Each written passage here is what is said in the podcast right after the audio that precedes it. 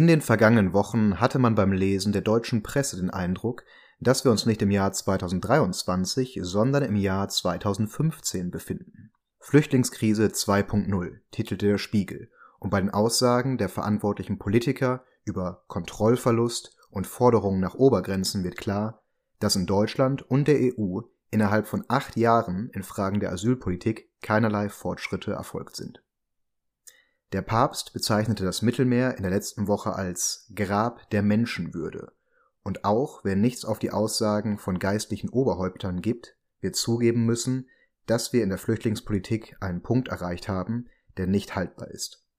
Ein schwieriges Thema, welches die beiden Moderatoren? Jan Philipp und Andreas in der 63. Episode der Freitagsgesellschaft beschäftigt. Anstoßen möchten wir heute mit einem Rotwein aus Tunesien. Tunesien war ja zuletzt häufig in den Schlagzeilen als Transitland für viele Asylsuchende auf dem Weg nach Europa. Und die EU hat ja ein großes Abkommen ausgehandelt mit Tunesien, das die Migration schon auf tunesischer Seite besser kontrollieren möchte. Dazu später sicherlich mehr. Wir stoßen heute an mit einem Rotwein aus Tunesien, aus der Region Magon. Weinbau wird in Tunesien schon seit der Antike betrieben und trotzdem ist es doch etwas exotisch. Ähm, wenig Wein aus Tunesien gibt es bei uns normalerweise in den Regalen zu kaufen. Wir haben aber keine Kosten und Mühen gescheut, uns hier für die heutige Folge eine Flasche dieses interessanten Tropfens zu besorgen. Wenn du bereit bist, können wir einen Testlauf starten. Doch, muss ich sagen, hat mich durchaus überzeugt. Kein übermäßig hoher Alkoholgehalt, also sehr gut trinkbar und dennoch viele spannende Aromen in der Nase. Ja, ich äh, gefällt mir tatsächlich auch außerordentlich gut. Ich weiß nicht, ob du bei der Auswahl an mich gedacht hast. Weiß ja, ich mag es ja gerne etwas fruchtiger und äh, damit trifft der Wein tatsächlich genau meine Geschmacksknospen. Ja, also habe ich schon fast ein schlechtes Gewissen, muss ich jetzt auch tatsächlich zugeben, so einem einen guten Tropfen zu trinken bei einem ja doch sehr, äh, sehr, sehr traurigen Thema, was wir hier eigentlich haben, gerade wenn es jetzt hier um Nordafrika geht. Ich habe es in der Einleitung gesagt, als Grab der Menschenwürde. Das sind ja nicht nur irgendwelche metaphorischen Worte, die der Papst da gewählt hat. Also in einem Jahr über 2500 Tote im Mittelmeer. Und dieses traurige Thema hat ja jetzt einen neuen Höhepunkt erreicht, deswegen ich gehe, wir gehen einfach mal so in die Folge rein, wenn ich, wenn ich dich nach deinen Eindrücken frage. Äh, wie hast du das mitbekommen auf Lampedusa, was da abgegangen ist? Das waren ja schon Bilder, die um die Welt gegangen sind. In der Tat, es sind Bilder, die um die Welt gehen und wir erreichen immer wieder neue traurige Höhepunkte. Es sind ja keine neuen Bilder, die wir da sehen. Ähnliche Bilder haben wir vor einigen Jahren von den griechischen Mittelmeerinseln bekommen, wo viele Flüchtlinge aus dem Nahen Osten dann am Ende stranden und dann in elendigen Camps in Moria zum Beispiel untergebracht werden. Und diese Bilder gibt es nun von Lampedusa. Auch Lampedusa ist ja kein unbeschriebenes Blatt, wenn es um die Flüchtlingsdebatte und die ähm, Flüchtlingsproblematik gibt. Es ist eine der Hauptankunftsziele für Flüchtlinge aus dem afrikanischen Raum, die dann von Tunesien aus den Weg rüber ähm, auf die italienische Mittelmeerinsel finden. Und so traurig es ist, dass sich diese Bilder immer wieder wiederholen. Und vor ja, schon 10 Jahren, 15 Jahren ist Lampedusa immer wieder in den Schlagzeilen und wir sehen immer wieder Bilder. Und dementsprechend müsste man doch so idealistisch, wie wir mal am Anfang hier sein sollten, sagen, sowas dürfte sich doch dann nicht wiederholen. Dass, wenn vor 15 Jahren es schon ähnliche Bilder mal gab, dass es jetzt nochmal einen traurigen Höhepunkt erreicht, wo wir eben so Bilder von elendig hausenden Ankünftlingen auf dieser Mittelmeerinsel sehen.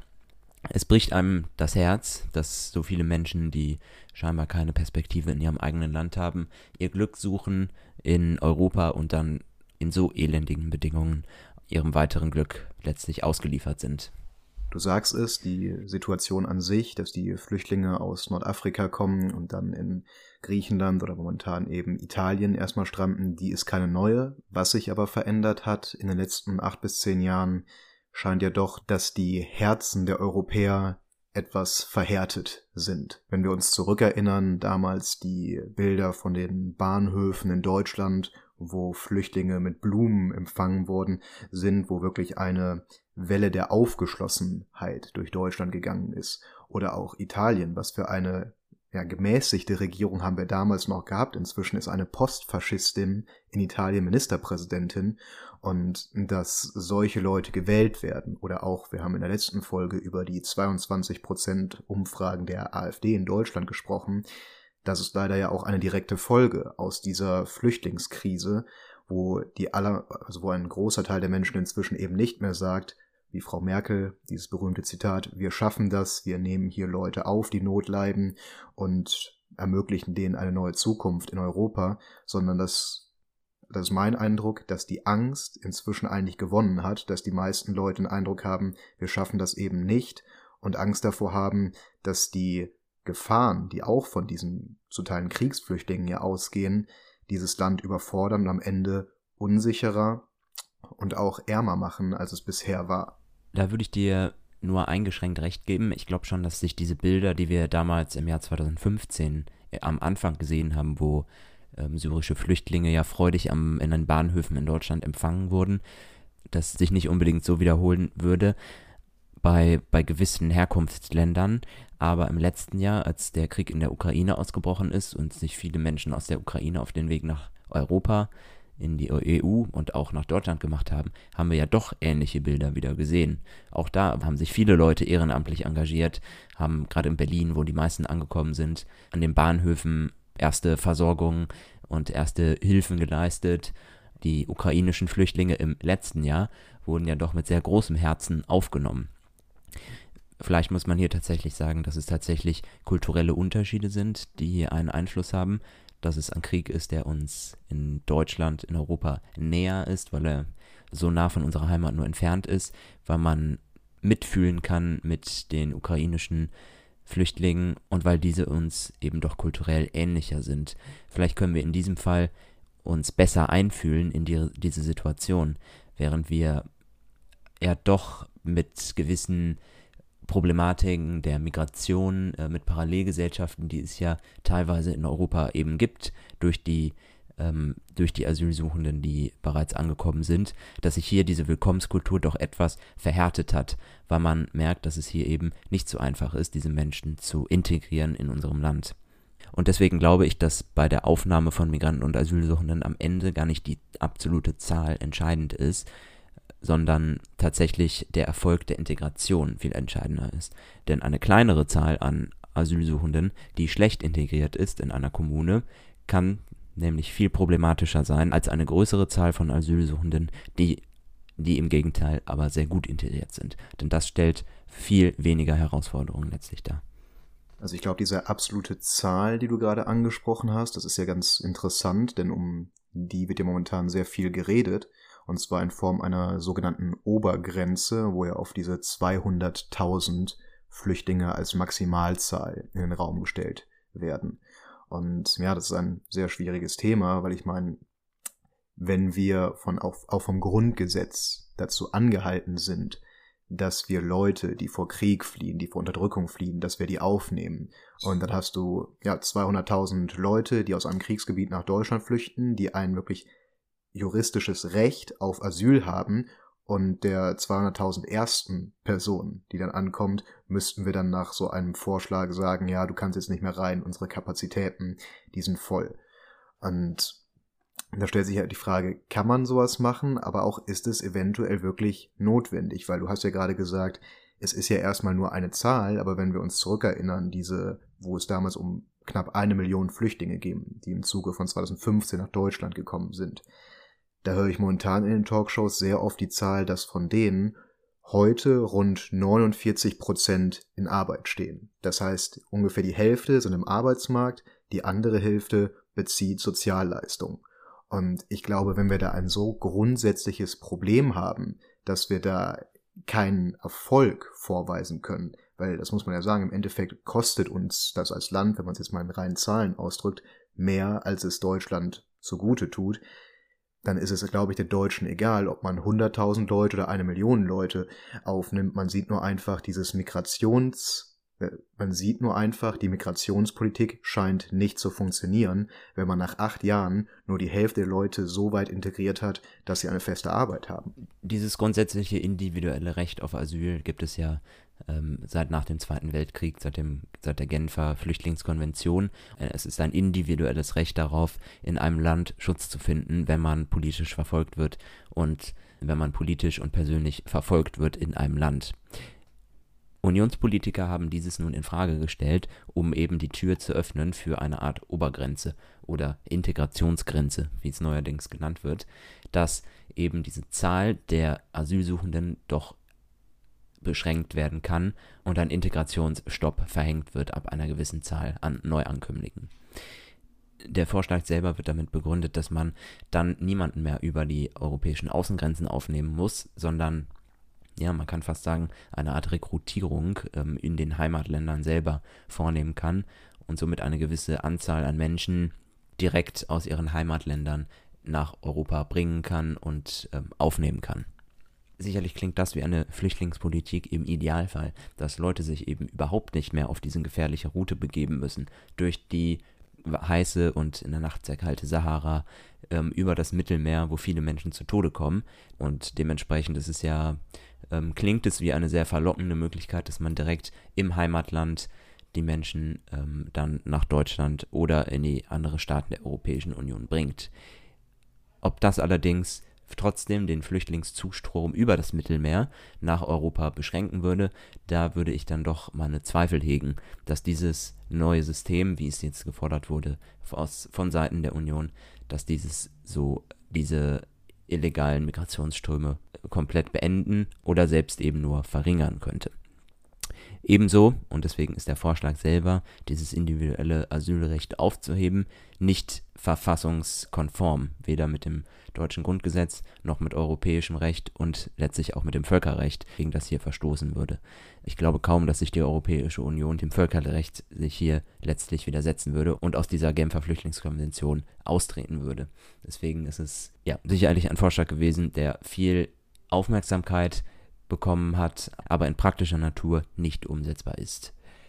Ich glaube, was hier aber auch noch zusätzlich interessant war, ich meine, wir haben jetzt beide von der Union gesprochen, weil das ist ja da auch schon länger eine Forderung oder ein Dauerthema, aber war ja jetzt hier aktuell, dass selbst sehr, ich sage jetzt mal linksliberale Menschen jetzt nicht ganz offen für den Vorschlag sind, aber doch die Notwendigkeit davon anzuerkennen scheinen. Ganz populär war es da ja, dass äh, der Bundespräsident außer Dienst, Joachim Gauck, der wirklich auch ein ehemaliger Priester, also wirklich einer, der auch sehr durch, ich sage jetzt mal, humanistische politische Einstellungen aufgefallen ist in der Vergangenheit, dass auch er davon sprach, dass Deutschland an den Grenzen seiner Möglichkeiten steht und hat eindringlich vor einem Kontrollverlust gewarnt, den wir in diesem Land erleben, wenn zu viele Flüchtlinge aufgenommen werden. Und ich glaube, er spricht damit was Wichtiges an. Und das ist ja ich meine, das ist ja wirklich das Schwierige an dieser Sache. Auf ein, du sagst es gerade, wir können eigentlich rechtlich uns nicht aus der Verantwortung ziehen. Wenn jemand Recht auf Asyl hat, soll er das hier auch bekommen.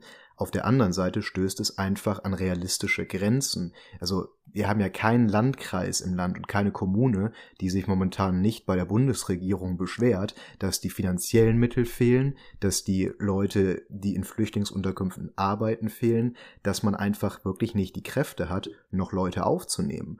Und nicht nur, dass uns wirklich ja die praktischen Mittel fehlen, diese Leute zu versorgen. Ich glaube, wovon Joachim Gauck, was er auch damit ansprechen wollte, war, so wie ich ihn verstanden habe, auch der soziale Frieden im Land. Ich meine, ich habe eben ganz kurz von der AfD gesprochen, aber wenn wir jetzt einfach mal diese rechte Partei außen vor lassen, ist es ja auch wirklich unabhängig von diesen Parteipräferenzen der Fall, dass momentan, wenn man sich ein bisschen in der Gesellschaft umsieht, eine sozial sehr, sehr angespannte Lage herrscht. Wir haben den Wohnungsmarkt, wo die Mieten so hoch sind wie noch nie. Viele Leute haben Probleme, äh, die normalen Lebenshaltungskosten zu, äh, zahlen. Äh, in Vorbereitung auf dieser Folge habe ich nachgeguckt. Wir hatten 2022 rund 250.000 Wohnungslose in Deutschland. In diesem Jahr sind das über 370.000 Wohnungslose. Und wenn wir da jetzt diese massiven Probleme haben, die ungefähr 83 Millionen Deutsche beschäftigen, und man dann noch mitbekommt, dass hunderttausende neue Leute in dieses Land kommen. Du hast ja auch von den Ukrainern geredet. Ist ja unabhängig davon, ob die jetzt ein Aufenthaltsrecht haben oder nicht, ist es ja einfach faktisch so, dass uns so schon die Mittel fehlen, um die bisher vorhandenen Menschen zu versorgen. Ja, letztlich ist die Pro Problematik mit dieser Obergrenze einfach, dass es rechtlich gar nicht wirklich umsetzbar ist. Denn was soll man sagen der Person, die dann als, ähm, je nachdem, wo man diese Zahl setzt, 400.000, war glaube ich früher mal im Gespräch, was ist dann die erste Person, die da drüber ist? Die, der sagt man dann, okay, zwar hast du ein Recht auf Asyl, aber du bist über unserer Grenze und wir nehmen dich nicht mehr auf. Das also ist faktisch, finde ich, einfach überhaupt nicht umsetzbar. Man kann sicherlich von Ziel, Zielvorgaben sprechen und ähm, gewisse Ziel, Zielmaßnahmen haben. Wenn es denn die Akzeptanz in der Bevölkerung so erhöht, dass man ähm, gewisse Zahlen nennt, vielleicht macht es das ähm, etwas greifbarer und etwas ähm, akzeptierbarer für Menschen in unserem Land. Ich glaube, letztlich ist es aber nicht die Zahl der Asylsuchenden selber, die hier den Ausschlag gibt, sondern ist natürlich auch die Zahl der anderen ähm, Flüchtenden aus den afrikanischen Ländern und ähm, aus anderen Teilen der Welt, die in Deutschland ihr Glück suchen. Und zwar vielleicht in wirtschaftlich prekären Situationen sind in ihren Ländern, aber letztlich kein Aufenthaltsrecht haben qua dem Asyl, qua dem Asylgesetz und dem individuellen Asylrecht. Und hier sind sicherlich Stellstrauben, die man, ähm, die man drehen muss, um die Akzeptanz in der Migrationspolitik wieder zu erhöhen. Denn nicht jede Person kann in Europa aufgenommen werden, auch wenn natürlich ähm, wirtschaftliche Gründe eine erhebliche Rolle spielen immer und das ja ähm, absolut logisch ist, dass Menschen nach wirtschaftlichem Auf Aufstieg streben und ähm, sich verbessern möchten. Aber so ehrlich müssen wir sein, dass nicht die ganze Welt nicht jede Person letztlich Schutz finden kann und ein neues Leben finden kann in Europa. Denn es gibt nun mal Grenzen, die irgendwann ausgeschöpft sind. So ehrlich müssen wir sein. Aber ich glaube nicht, dass wir hier am individuellen Asylrecht selber rütteln können. Und ähm, ich glaube, wir haben auch eine humanitäre Verantwortung, dass wir Menschen, die tatsächlich politisch verfolgt werden oder vor Krieg flüchten, dass diese aufgenommen werden müssen. Aber dass es andere Stellschrauben gibt, nämlich die Wirtschaftsflüchtenden, wo wir eine Lösung finden müssen, wie mit denen umgegangen werden. Und die gerechter verteilt werden und ähm, dann auch ähm, abgeschoben werden in ihre Heimatländer. Äh, ich würde noch mal ganz kurz auf das Asylrecht äh, zurückkommen wollen, weil ja, du, du sagst es eigentlich, man kann es natürlich nicht außer Kraft setzen, obwohl ich da sehe, wenn wir das zu Ende denken, ist es ja eigentlich das gleiche Prinzip, wie du es gerade für Wirtschaftsflüchtlinge angesprochen hast. Klar, du hast ein Recht darauf, wenn du politisch verfolgt, wie es immer Asyl in Deutschland zu suchen, aber auch da sind ja irgendwann die Kapazitäten voll. Ich sag, ist jetzt vielleicht ein blödes Beispiel, aber ich äh, dachte gerade, wenn wir so ein Land wie China haben, wo ja auch ein autoritärer, diktatorischer Staat ist, gäbe es da ja auch potenziell eine Milliarde Chinesen, die, wenn die was gegen die Regierung sagen, politisch verfolgt werden würden, die dann eigentlich Asylrecht hier in Deutschland haben. So, das ist jetzt natürlich nicht der Fall, aber in der Theorie müssten wir eine Milliarde Leute dann hier aufnehmen. Und deswegen ist natürlich hypothetisch, aber auch da sind irgendwann die Grenzen erfüllt. Und Klar, ist jetzt schwierig, solche Forderungen mit den Obergrenzen, aber wenn wir so eine Zahl wie 400.000 haben, glaube ich schon, dass wir dann auch die Rechtfertigung vieler Wähler für die AfD kleiner bekommen würden. Weil wir haben eben davon gesprochen, vieles funktioniert einfach nicht mit der Migration von Flüchtlingen. Wir haben die Hälfte, die immer noch nicht im Arbeitsmarkt ist. Wir haben eine Belastung der sozialen Einrichtungen in Deutschland.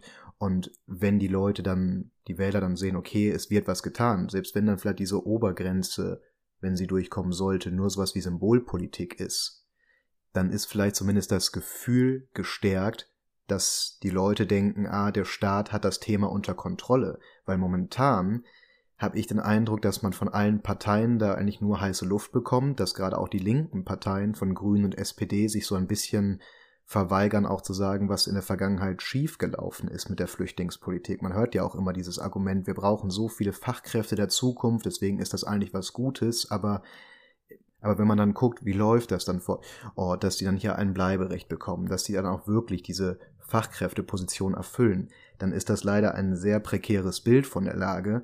Und heute Morgen noch las ich ein Interview mit dem ehemaligen Ministerpräsidenten von Hessen, Herrn, Herrn Bouvier. Und ja, der ist natürlich eher vom konservativen Spektrum und hat dann diesen Satz gesagt, die Bürger dürfen sich nicht als Fremder im eigenen Land fühlen. Und klar, das klingt so ein bisschen, ja, wie Leute wie meine Oma geredet hätten, die in den 30er und 40er Jahren sozialisiert worden sind aber ich glaube schon, dass er da was angesprochen hat, was eben sehr, sehr viele Bürger momentan empfinden. Und das darf man nicht unterschätzen, denn ich würde es jetzt ein bisschen im Anschluss an die letzte Folge, die wir aufgenommen haben, sagen, wenn wir dieses Problem mit der Flüchtlingskrise in Deutschland ordentlich unter Kontrolle bringen würden, dann könnten wir damit eher eine Partei wie die AfD halbieren, als dass die CDU irgendeinen konservativen Parteichef aufstellt, der angeblich diese rechtsradikale Partei kleinkriegen könnte. Lass mich nochmal einen Satz ganz kurz sagen zu diesem Asylrecht. Klar kann man jetzt darüber debattieren, wie, ähm, dass wir eine Milliarde Chinesen theoretisch aufnehmen müssten, aber das ist ja jetzt nicht der Fall. Ich sehe zurzeit zumindest noch, dass diese Zahlen der Asylsuchenden, der Leute, die Asylanträge stellen, dass die unter Kontrolle sind.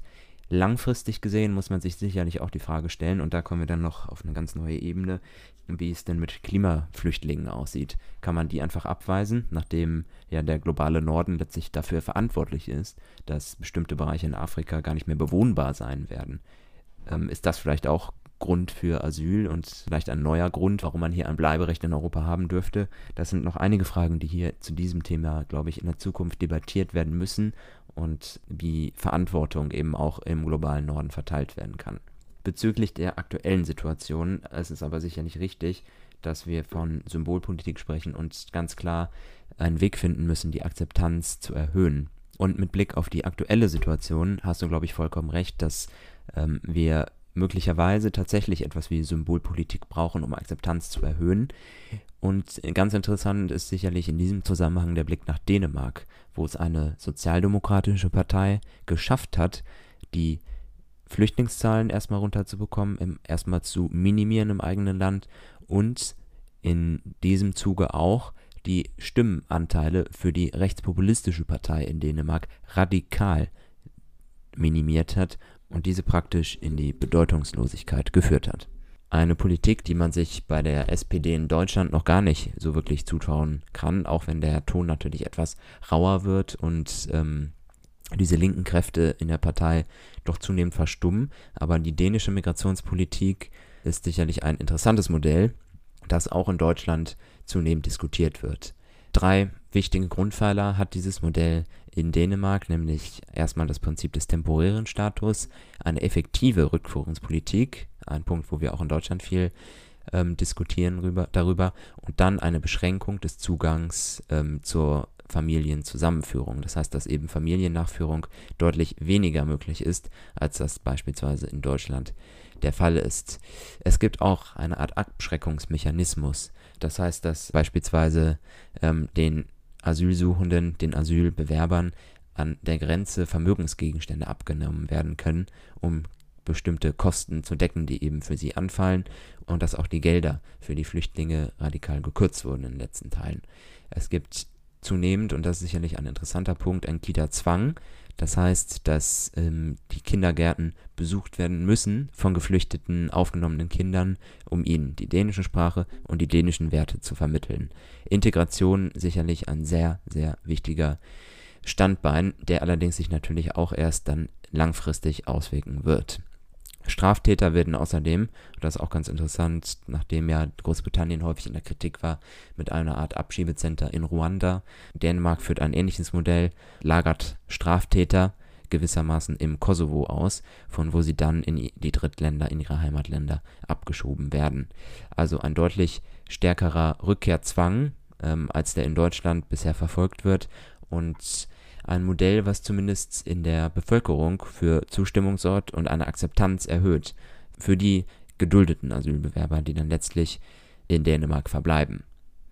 Ich glaube, wir können über einige dieser Punkte diskutieren und ähm, sicherlich gibt es auch einige inhumane Maßnahmen, die dieses Modell beinhaltet.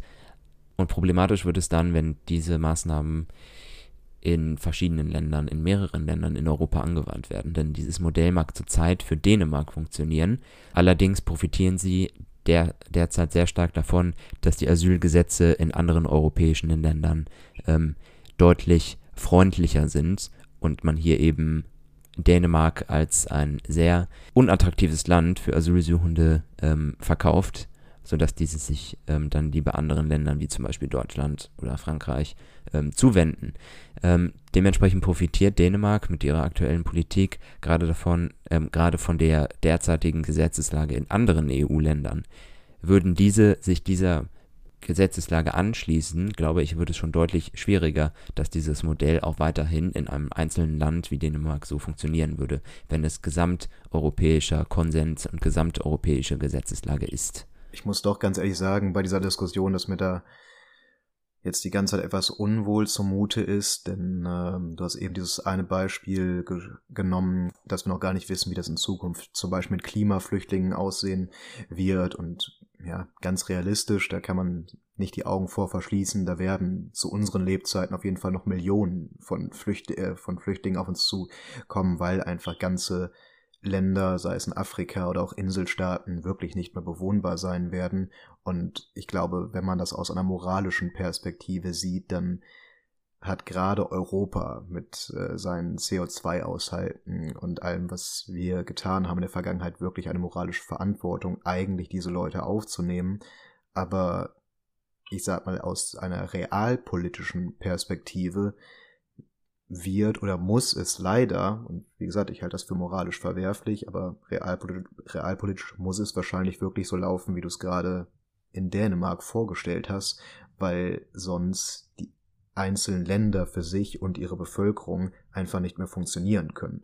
Und erste Anzeichen sehe ich tatsächlich auch schon dafür, dass die Sozialdemokratie in Deutschland in eine Richtung gehen könnte wie in Dänemark, nicht zwangsläufig, aber wenn wir uns angucken, wie Frau Faeser inzwischen äh, wieder Außengrenzensicherung in Ostdeutschland einführt, äh, ja, dann habe ich auch da den Eindruck, dass man sich in der SPD nicht mehr leisten kann, ganz offen links für eine offene Flüchtlingspolitik einzustehen.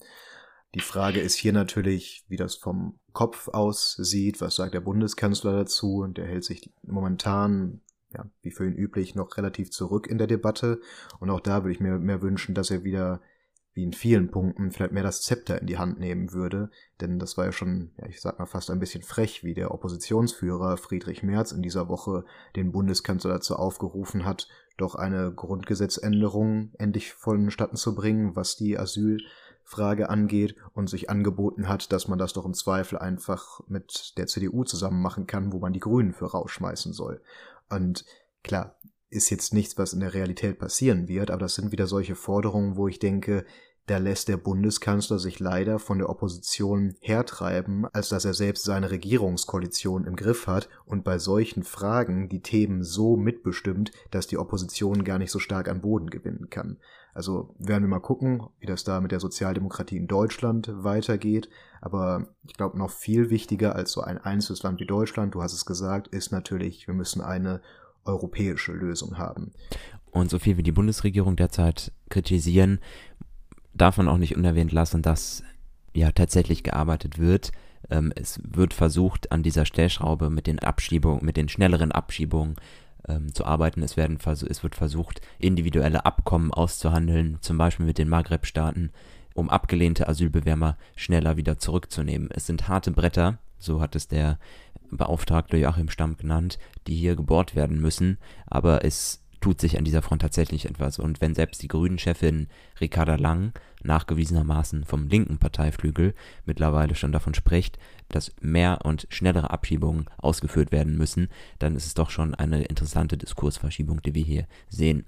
Nochmal zum Stichwort Akzeptanz. Ich glaube, hier ist eine große, große Baustelle, die eben bewältigt werden muss. Du hast davon gesprochen, dass von den Flüchtenden, die 2015 nach Deutschland gekommen sind, nur die Hälfte in den Arbeitsmarkt integriert werden müssen. Diese Zahl muss rapide nach oben schnellen. Es muss möglich sein, dass Leute schneller in den Arbeitsmarkt kommen können, dass auch gut ausgebildete Menschen, weil das ist ja auch häufig das Problem, sie haben gute Jobs in ihren eigenen Ländern und können diese Fähigkeiten in der Europäischen Union, in Deutschland letztlich nicht anwenden. Es muss gelingen, diese Menschen ähm, schneller zu integrieren in den Arbeitsmarkt, mehr Deutschkurse anzubieten, dass Leute dann auch ihr vorhandenes Wissen schneller übertragen können. Solange Menschen noch nicht arbeiten können, und das war interessanter, ein interessanter Vorschlag, den ich wahrgenommen habe, das ist die Ehrenamtspflicht gewesen. Warum sind Leute, die ähm, angekommen sind und noch nicht arbeiten können, noch nicht arbeiten dürfen, kann man diese ähm, ansonsten integrieren, um etwas zum Gemeinwohl beizutragen, nämlich mit ähm, gewissen Ehrenämtern, die dann ausgeübt werden können. Können ja kleine Dinge sein, aber die dazu beitragen, dass ähm, hier eine schnellere Integration in die Gesellschaft gelingt und dass diese Menschen, die neu dazu, die neu ankommen in diesem Land, ähm, dass die auch ähm, etwas dazu beitragen, dass der allgemeinen Bevölkerung in Deutschland ähm, es etwas besser geht und vielleicht einen kleinen Beitrag dazu leisten können. Wir sehen ja schon, wie schwierig das ist, innerhalb von ja über einem Jahrzehnt in einem Land wie Deutschland Lösungsvorschläge zu finden oder auch wirklich Lösungen auf den Weg zu bringen. Viel komplizierter wird das dann natürlich immer noch, wenn das mal eine Ebene höher geschehen soll. Und ja, das ist natürlich auch deprimierend, weil das ist ja eigentlich wirklich noch viel notwendiger, dass Klarheit von ganz oben herrscht. Denn auf der sogenannten EU-Ebene, die eigentlich in der Hauptverantwortung stehen sollte, herrscht in meinen Augen tatsächlich eine große Machtlosigkeit. Wird auch sehr symbolische Bilder, die wir da auf Lampedusa sehen konnten, dass Frau von der Leyen extra angereist ist, zusammen mit Ministerpräsidentin Meloni diese völlig überfüllte Insel dann abgegangen ist und am Ende wirklich sehr verzweifelt sich an die äh, Kamerateams gewendet hat und davon gesprochen hat, dass man nun alle EU-Länder bittet, doch äh, vielleicht einige Flüchtlinge aufzunehmen. Aber man sah dieser Frau an, die doch in der Theorie eigentlich auch eine gewisse Macht haben sollte, damit so ein System wie die EU überhaupt funktionieren kann, dass sie wirklich machtlos war. Es geht da um ein paar tausend Flüchtlinge und klar, so eine Insel wie Lampedusa ist damit komplett überfordert. Auch ein Land wie Italien ist damit momentan auch bei den politischen Spannungen, die im Land herrschen, überfordert. Aber bei der ganzen EU muss es doch eigentlich möglich sein, eine Gruppe von ein paar tausend Flüchtlingen auf die Mitgliedsländer so zu verteilen, dass diese humanitär untergebracht werden. Aber man sieht, Frau von der Leyen kann niemanden dazu zwingen. Dann haben wir zahlreiche Länder, wie zum Beispiel Polen, die sich äh, darüber freuen oder wo die Regierung, die rechtsnationale Peace-Partei, zumindest voller Stolz immer verkündet, dass man keinerlei Flüchtlinge aufnehmen will. Und da drehen wir uns immer so ein bisschen im Kreis, wenn es um EU-Fragen geht. Solange sich da die Machtbefugnisse nicht wirklich ändern, kommt man da nicht wirklich weiter. Denn Frau von der Leyen hat ja viel dafür getan, dass ein neuer Verteilungsmechanismus innerhalb der EU auf den Weg kommt, der es sah so aus, als ob der beschlossen worden wäre, ist aber jetzt Stand September 2023 immer noch nicht vom EU-Parlament verabschiedet. Und momentan heißt es aus EU-Kreisen, dass man diesen neuen Verteilungsmechanismus bis zur nächsten EU-Wahl dann durchbringen will, was jetzt auch noch über ein halbes Jahr hin ist. Also da hinkt man dem Problem wirklich um Meilen hinterher in meinen Augen. Ich glaube, da kann ich nicht viel mehr sagen, als dass ich dir zustimmen würde, dass diese EU-Asylreform reformiert. Aber warte, da, da geht's ja sogar noch weiter, weil das ist ja das Schlimmste an der Sache ist, nehmen wir jetzt mal an, die EU bringt da neue Gesetze auf den Weg. Da, da muss ich noch mal ins Gedächtnis rufen, aktuelles Recht der EU ist ja immer noch das Dublin-Abkommen. Also wir haben ja wirklich bestehendes Recht, dass eigentlich alle EU-Länder dazu angehalten sind, dass man die Flüchtlinge, die an der Landesgrenze ankommen, aufnehmen muss. So, eigentlich wäre das in den Haupt, äh, in den allermeisten Fällen Griechenland oder Italien, weil die meisten Flüchtlinge eben übers Mittelmeer kommen.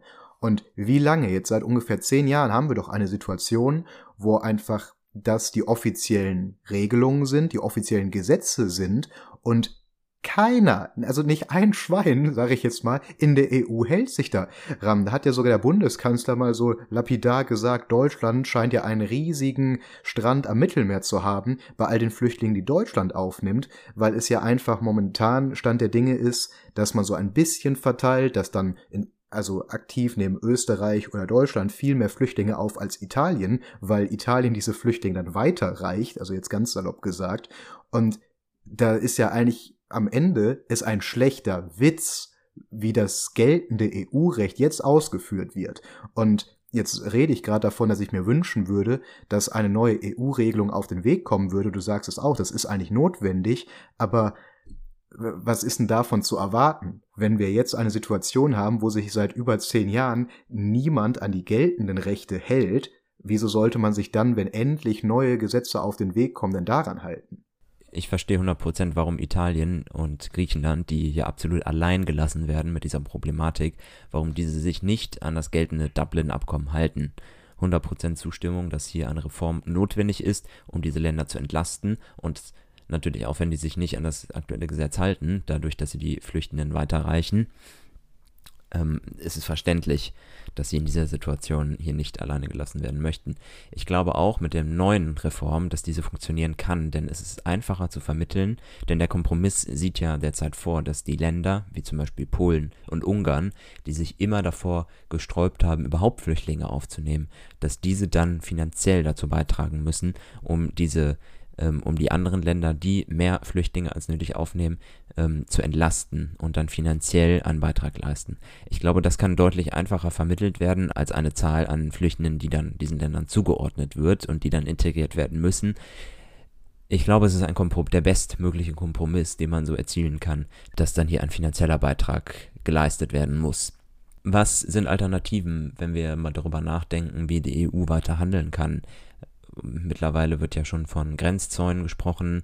Es gibt an den Außengrenzen mittlerweile Pushbacks, dass die Flüchtenden, die über die EU-Außengrenzen kommen möchten, dass diese zurückgedrängt werden in die, ähm, in die Transitländer, wo sie herkommen. Und es gibt eine große, große Anzahl Menschen, die sterben im Mittelmeer, die ähm, immer wieder diesen Weg über das Meer suchen und ihr Leben aufs Spiel setzen. Das muss auf jeden Fall unterbunden werden. Deswegen könnte man hier die Frage stellen, können wir es schaffen, dass diese Asylanträge bereits auf der anderen Seite abgewickelt werden kann in Drittländern, wo die Flüchtenden stranden, wie es zum Beispiel Tunesien ist, wie es die Türkei ist. Das sah ja auch dieser Türkei-Deal immer eine lange Zeit vor, dass ähm, eben Flüchtlinge dann in der Türkei untergebracht werden können wir Asylanträge bereits auf, in Drittländern bearbeiten? Oder was sind noch weitere Alternativen? Sind es letztlich Grenzzäune, die wir an den Landgrenzen ziehen müssen? Faktisch muss man auch sagen, es gibt bereits Grenzzäune, denn die zwei spanischen Exklaven Ceuta und Melilla, die sich auf afrikanischem Kontinent befinden, die haben ja bereits Zäune, große, hohe Zäune um ihre Städte, um Leute davon zu hindern, ähm, auf Landweg in Afrika in, nach Spanien einzureisen. Diese Mittel werden bereits seit vielen Jahren eingesetzt, äh, dass Zäune den, den einfachen Weg ähm, in die Europäische Union verhindern sollen. Es sind viele Fragen und keine wirkliche humane Antwort, die man wahrscheinlich darauf geben kann. Ähm, das ist, glaube ich, die frustrierende Feststellung an dieser Stelle. Also ich glaube nicht, dass wenn man das hinbekommen würde, sei es dann durch Flüchtlingsdeals, dass wir in Nordafrika dann so ja, Migrationsbüros oder wie man sich das vorstellen kann, aufmachen würden. Äh, ich glaube nicht, dass man dadurch das eigentliche Problem an der Wurzel packt. Denn ich stelle mir das so ein bisschen vor, wie, wir haben ja eben über eine Obergrenze geredet, davon, dass man vielleicht legal 200.000 Leute in Deutschland reinkommen lässt und dann auf einmal in dieser Situation wäre, dass man dann den 200.000 Ersten abweisen müsste, was ja keine gute Situation ist. Und wenn wir das so machen würden, dass wir so einen Migrationsprozess, also ob wir jemanden reinlassen, ob wir jemanden Asyl gewähren, ins Ausland verlagern würden, ich glaube, da würde dieses Schleuserproblem weiter bestehen. Also du hast dann natürlich einen ganz, ganz großen Teil der Leute, die das wahrnehmen würde, die sich dann da anmelden, würde diesen legalen Weg gehen würden. Aber ich glaube nicht, dass die Leute, die auch wissen, ha, da habe ich eh keine Chance oder jemand, der abgewiesen wurde, dass der dann aufgeben würde. Ich glaube, die Leute würden dann weiterhin mit den Schleusern übers Mittelmeer fahren, fahren, würden eventuell sterben. Und wenn die dann einmal da sind, ja, dann sind die vielleicht Monate hier, bis die abgewiesen werden, sind vielleicht Jahre hier, dann wird das hier nochmal geprüft. Ich weiß nicht bis zu welchem Grad. Ich glaube, es wird eine gewisse Spannung rausnehmen aus dem Problem, wenn wir das äh, versuchen so anzugehen. Aber ich glaube nicht, dass das entschieden was ändern würde, weil ich denke, die Leute würden weiter diese Flüchtlingsrouten benutzen, die jetzt momentan schon so verheerend genutzt werden. In der Tat, ich glaube, es würde die Spannung etwas nehmen. Es würden sich weniger Menschen dann über den Meeresweg machen. Aber seien wir ehrlich, wenn man im Leben nichts zu verlieren hat und dann wird man abgewiesen, dann wird man es ja trotzdem versuchen. Und dann muss man sich natürlich auch die Frage stellen, wo würde man dann diese Migrationsbüros aufmachen? Wenn es in, in Tunesien oder Marokko ist, nördlich der Wüste, dann ist der Weg dahin ja immer noch sehr, sehr gefährlich und da viele Menschen sterben bereits ja in der Sahara auf dem Weg Richtung Nordküste Afrikas Und die Todeszahlen dieser Menschen würde ja trotzdem noch sehr, sehr hoch sein. Deswegen, klar, wenn wir jetzt mal von, vom Idealfall ausgehen, sollte man vielleicht in der Lage sein, seinen Asylantrag in der deutschen Botschaft ähm, zu stellen, um dann überhaupt nicht mehr sich auf diesen Weg machen zu müssen, dass wir die Leute dann direkt transportieren können nach Deutschland, nach Europa. Aber ich glaube, dass es viele nicht davon abhalten würde, es trotzdem zu tun. Sind es vielleicht finanzielle Anreize, dass man die Leute in ihren Heimatländern halten kann, um noch stärkere finanzielle Unterstützung zu leisten, um die Entwicklung zu fördern. Ich glaube, das ist das Credo, was sich die deutsche und europäische Entwicklungspolitik oder die globale Entwicklungspolitik ja schon seit Jahrzehnten gibt, dass man Flüchtlingsströme minimieren möchte durch ähm, Entwicklungsprogramme, durch Entwicklungsförderung ähm, in den afrikanischen Ländern, aber gefruchtet hat es ja über Jahrzehnte bisher ja wirklich nur minimal, wenn man das überhaupt sagen kann. Gerade wenn man jetzt die aktuellen Ereignisse im, in Niger sieht, wo die letzte verbündete Demokratie zuletzt durch eine Militärjunta gestürzt wurde. Das sind ja Jahrzehnte von Entwicklungshilfepolitik ähm, für die Tonne. Ja, ich äh, glaube, man kann das so, so salopp sagen, dass das da für die Tonne ist, denn äh, es ist auch eine schwierige Debatte. Ich meine, man hört ja vom politischen linken Spektrum natürlich auch sehr oft nicht ganz unberechtigt, dass man als Europa, als Deutschland, als ehemalige Kolonialmächte natürlich auch eine Mitverantwortung hat für die afrikanischen Staaten und deren heutige Situation, die im Vergleich zu Europa natürlich prekär ist, wenn man das wirtschaftlich und humanitär betrachtet. Aber ich ganz persönlich würde auch den Standpunkt vertreten, dass die Verantwortung, die man als Europäer oder als Deutscher hat, irgendwann auch aufhört, weil du sagst es gerade, du hast so ein Land wie Niger, was ja eigentlich schon als äh, als Vorbildland ge äh, gegolten hat, wenn man das mit anderen Verbündeten Afrika mal vergleicht. Und ja, wenn das Ende vom Lied davon ist, dass man Mil Millionen oder Milliarden von Euros in so ein Land investiert, auch äh, sehr lobenswerte Projekte wie Demokratieaufbau und Gesundheitssysteme unterstützt, ist das natürlich eine gute Sache. Aber was ich mit dieser Verantwortung meine, die irgendwo aufhört, ist am Ende des Tages hat natürlich jedes Volk, jede Nation der Welt auch eine Verantwortung für sich selbst. Und wenn das in solchen Ländern eben nicht gelingt, eine Demokratie aufzubauen oder ein stabiler Staat zu bleiben, was will man dann als Deutschland noch weiter tun? Wir haben jetzt da einen Militärputsch gehabt, da scheint die Bevölkerung auch zumindest zu nicht ganz geringen Teilen ja hinter zu stehen.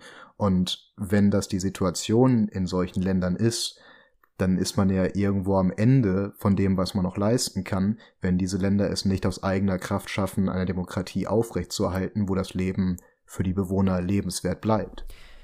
Doch auch in diesem Hinblick ist es sicherlich kritisch, wenn wir uns komplett abwenden würden von dem afrikanischen Kontinent und wirtschaftliche Förderung unterlassen würden. Denn dann es ist noch stärker an China und an Russland gelegen, ähm, die äh, auf dem afrikanischen Kontinent investieren und das machen sie in der Zeit schon. Äh, viele der afrikanischen Länder haben sich China und Russland stärker zugewendet, weil gerade China immense Mittel aufwendet, um auf dem afrikanischen Boden zu investieren, um Infrastruktur aufzubauen und viele Länder somit abhängig gemacht werden von China. Auch das ist eine sehr kritische Entwicklung, wo wir als Europa diesen afrikanischen Kontinent nicht verlieren dürfen ja, glaube, wir fangen uns bei dieser Thematik an, im Kreis zu drehen. Und ich möchte dann doch noch eine positive Anekdote zum Ende einbringen. Ähm, ein gelungenes Beispiel vom, von Migration, das wir, das wir sehen können. Und davon gibt es ja viele, von denen ja auch viele Menschen immer wieder berichten. Bei mir ist es ein ganz netter Kollege, der aus Somalia geflüchtet ist, Anfang der 2000er und mittlerweile in London ähm, perfekt integriert ist, eine kleine Familie hat und einen soliden und tollen Job hat mit dem ich es liebe, mal immer ab und zu mal wieder ein Bier zu trinken. Und ich glaube, das ist ein perfektes Beispiel an Migration, wie es doch so gut klappen kann, wie wir uns das wünschen. Und ich glaube, ähm, wenn wir auch in Europa den Menschen, die hier ankommen, aufgeschlossen gegenüber sind und, und offen diese empfangen, dann kann hier Migration auch gelingen und kann Integration auch sehr, sehr gut gelingen, wenn alle ein bisschen ihr Herz weiten.